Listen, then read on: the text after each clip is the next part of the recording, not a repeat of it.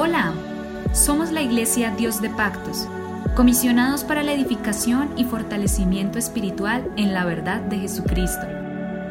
Encuentra más información y contáctanos a través de Facebook, Instagram y YouTube como arroba IPUIC Dios de Pactos, IPUIC Dios de Pactos. A continuación, un mensaje para tu vida que te cambiará.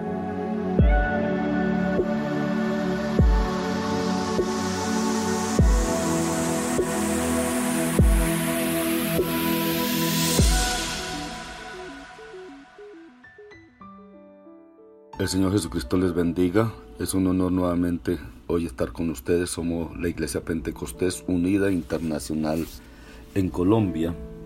Y nuevamente vamos a seguir con el tema que comenzamos a trazar desde el día de ayer sobre eh, bases para una familia sana, de acuerdo a la voluntad de Dios. Y tomábamos unos textos de Colosenses capítulo número 3, verso número 18 Casadas está sujetas a vuestros maridos como conviene en el Señor. Maridos, amad a vuestras mujeres y no seáis ásperos con ellas. Hijos, obedeced a vuestros padres en todo, porque esto agrada al Señor. Padres, no desasperéis a vuestros hijos para que no se desalienten. Allí hay unas prerrogativas importantísimas y estaba mirando eh, las situaciones de la edad moderna, del tiempo moderno en el cual vivimos nosotros y estaba mirando ayer sobre lo que es una familia la carta donde cada, cual pide lo que quiere sin importar si le hace daño o no le hace daño, simplemente es mi pedido y me divierto con mi pedido y vivo con mi pedido y hago lo que quiera con mi pedido. Familia la carta. Vamos a mirar hoy lo que es una familia Disneylandia. Esa familia Disneylandia que nos presentan las películas, que nos presentan las novelas, son las familias donde a simple vista no hay problema porque cada cual guarda una pantalla. Cuando digo guarda una pantalla es guarda una fisonomía, guarda una idea, guarda una apariencia delante de la gente donde parece que todo estuviese marchando bien, pero dentro del seno de la familia todo está destruido, maltratado. Esa es la familia Disneylandia y la familia que nos presentan las telenovelas, un acto de educación, de respeto y, y y mutuo, un respeto pasajero, un respeto simplemente de apariencia, pero internamente engaño, traición, internamente eh, malos tratos, internamente humillaciones y una cantidad de situaciones y problemas que son casi irreparables. Y la familia de Inelandia nos presenta las familias como si no tuviesen problemas, donde se acepta absolutamente todo donde se acepta el muchacho con todos sus problemas de drogadicción y alcoholismo y todo lo tapamos a través del dinero, de la cultura y de los buenos afectos y de las buenas formas. Y si la niña también cae en pecado y todas estas cosas, todo se guarda, todo es una apariencia y la pareja vive una apariencia total. Porque lo que nos interesa es lo que la gente piense, más no lo que Dios piense.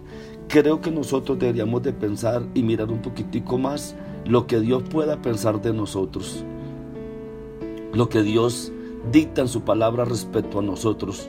Y no es una apariencia, sino es lo que debemos vivir, lo que somos realmente ante Dios y ante la sociedad. Porque las apariencias en lugar de edificar destruyen. Las apariencias en lugar de ayudar dañan y dañan de una manera irreparable.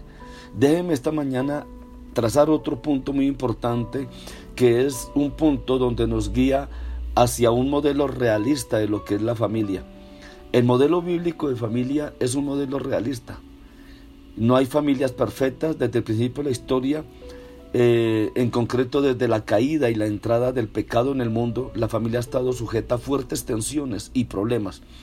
Recordemos cómo las primeras manifestaciones del pecado aparecen justamente en las relaciones familiares. Fue en el matrimonio de Adán y Eva donde aparecieron los primeros problemas. Adán, en un alarde de irresponsabilidad, se lava las manos de cualquier culpa y señala a su esposa Eva. La mujer que tú me diste por compañera me dio. Y Eva también se lava las manos y dice la serpiente me engañó. Por cierto, este patrón de conducta se repite constantemente en muchos matrimonios matrimonios incapaces de asumir sus fallas o asumir sus responsabilidades, donde el que tiene la culpa diga, bueno, sí, eh, la embarré, sí cometí ese error, por favor, perdónenme, voy a cambiar, eh, somos humanos y muchas veces erramos, pero lo importante no es errar, lo importante es atender la responsabilidad que tenemos. No es simplemente caer, sino tener la responsabilidad de aceptar que hemos cometido un error, que hemos cometido un pecado, que hemos cometido una falta y arrepentirnos y pedir perdón.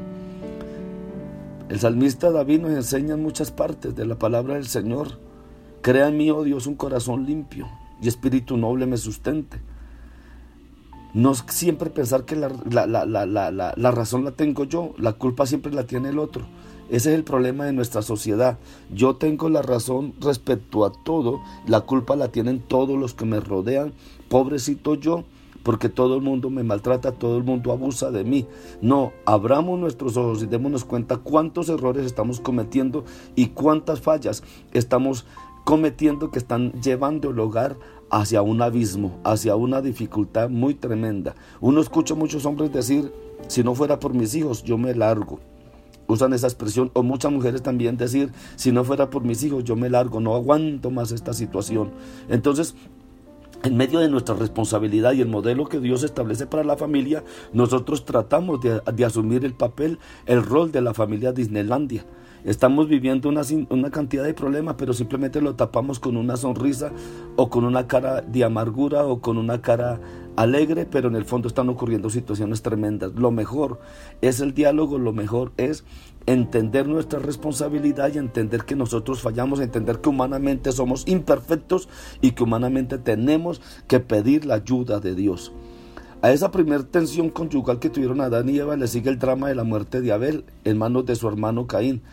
Eh, eh, eh, acto espantoso de violencia familiar, como el preludio de la violencia doméstica tan tristemente de moda hoy en día, donde el hombre golpea a la mujer, donde la mujer también golpea al hombre, donde los hijos se levantan contra los padres, o sea, todo lo contrario a lo que está escrito en la palabra de Dios.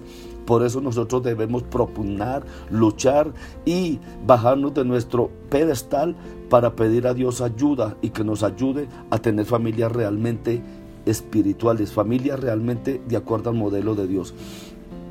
No podemos disimular ni autoengañarnos. Desde que el hombre es hombre, la familia ha sido escenario de alguna de las páginas más sangrientas de las relaciones humanas. ¿Por qué? Nos podemos preguntar nosotros. La respuesta nos la da una clave importante en nuestro estudio. La familia es uno de los blancos favoritos del diablo. Lo ha sido siempre. Su estrategia satánica siempre ha sido dividir, engañar, hacer violencia. Dice la Biblia que él vino para matar, robar y destruir. Y aparece de forma constante aún en las familias de la palabra del Señor. Usted si lee la Biblia, la Biblia nos presenta que hay una cantidad de familias no perfectas, pero familias en las cuales Dios pudo obrar. Sorprende que, en las familias escogidas por Dios para cumplir sus propósitos hay muchas tensiones y el pecado o los errores no escasearon en su seno. Así fue con la familia de Abraham, de Isaac, de Jacob, por no decir nada del gran rey David, que es modelo en tantas áreas, pero una calamidad en su vida familiar, hasta tal punto fracasó David porque él fue una calamidad como padre, como líder espiritual, y hasta tal punto fracasó David como padre y cabeza de familia. Casi al final de su vida lo reconoció con humildad y confesó en sus palabras postreras, mas no es así mi casa para con Dios, segunda de Samuel 23:5. Es tremendo uno al final de sus días reconocer los errores y yo les invitaría a no reconocer nuestros errores al final de los días porque ya no hay mucho que solucionar. Pero qué bueno reconocer nuestros errores cuando hay tiempo de solucionar muchas cosas, cuando hay tiempo de brindar felicidad y alegría y cuando hay tiempo de yo ser feliz también y brindarme alegría con todos los que me rodean. La familia es una fuente de alegría. La familia es una fuente de paz, una fuente de gozo. Qué bueno poder abrazar a nuestros hijos, a nuestras hijas, brindarles un beso, brindarles una palabra te amo. Qué bueno con las parejas cuando se pueden decir te amo y, pueden vivir en una armonía perfecta. Eso es, eso es glorioso, eso, eso es lindo, es especial y creo que es la voluntad de Dios. Qué alivio, qué gran consuelo saber que Dios usa una familia rota para cumplir sus propósitos.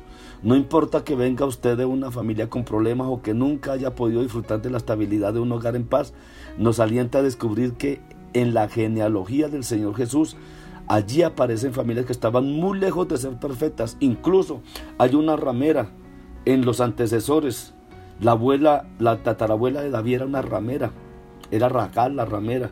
Dios en su gracia se vale de vasos de barro, aún para los propósitos más gloriosos, más grandes, más poderosos. El papá de David, Isaí, Parece que David fue concebido también en pecado. David no era eh, hijo, realmente no era parte de la familia. David eh, fue como producto de un pecado de, de, Isaí. O sea que son familias imperfectas, pero Dios escogió esas familias imperfectas para glorificar su nombre. Ahí tenemos, por lo tanto, el creyente en lucha por encontrar la voluntad de Dios para la familia en medio de fuertes presiones, muchas tensiones, muchas presiones ello nos lleva a una pregunta capital. ¿Hay una teología práctica de la familia que nos sirva a nosotros hoy? ¿Cuáles son las características bíblicas de una familia sana? ¿Qué es lo que Dios busca en nosotros como familia? Eso lo vamos a ver mañana.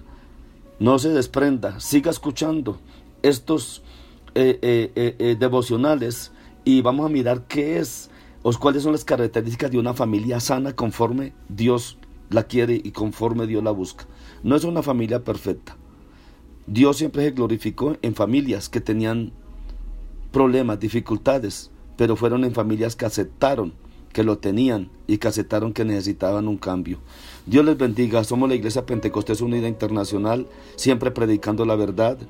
La gracia de Dios les acompañe y les cobije siempre bendiciones en el nombre de Jesucristo.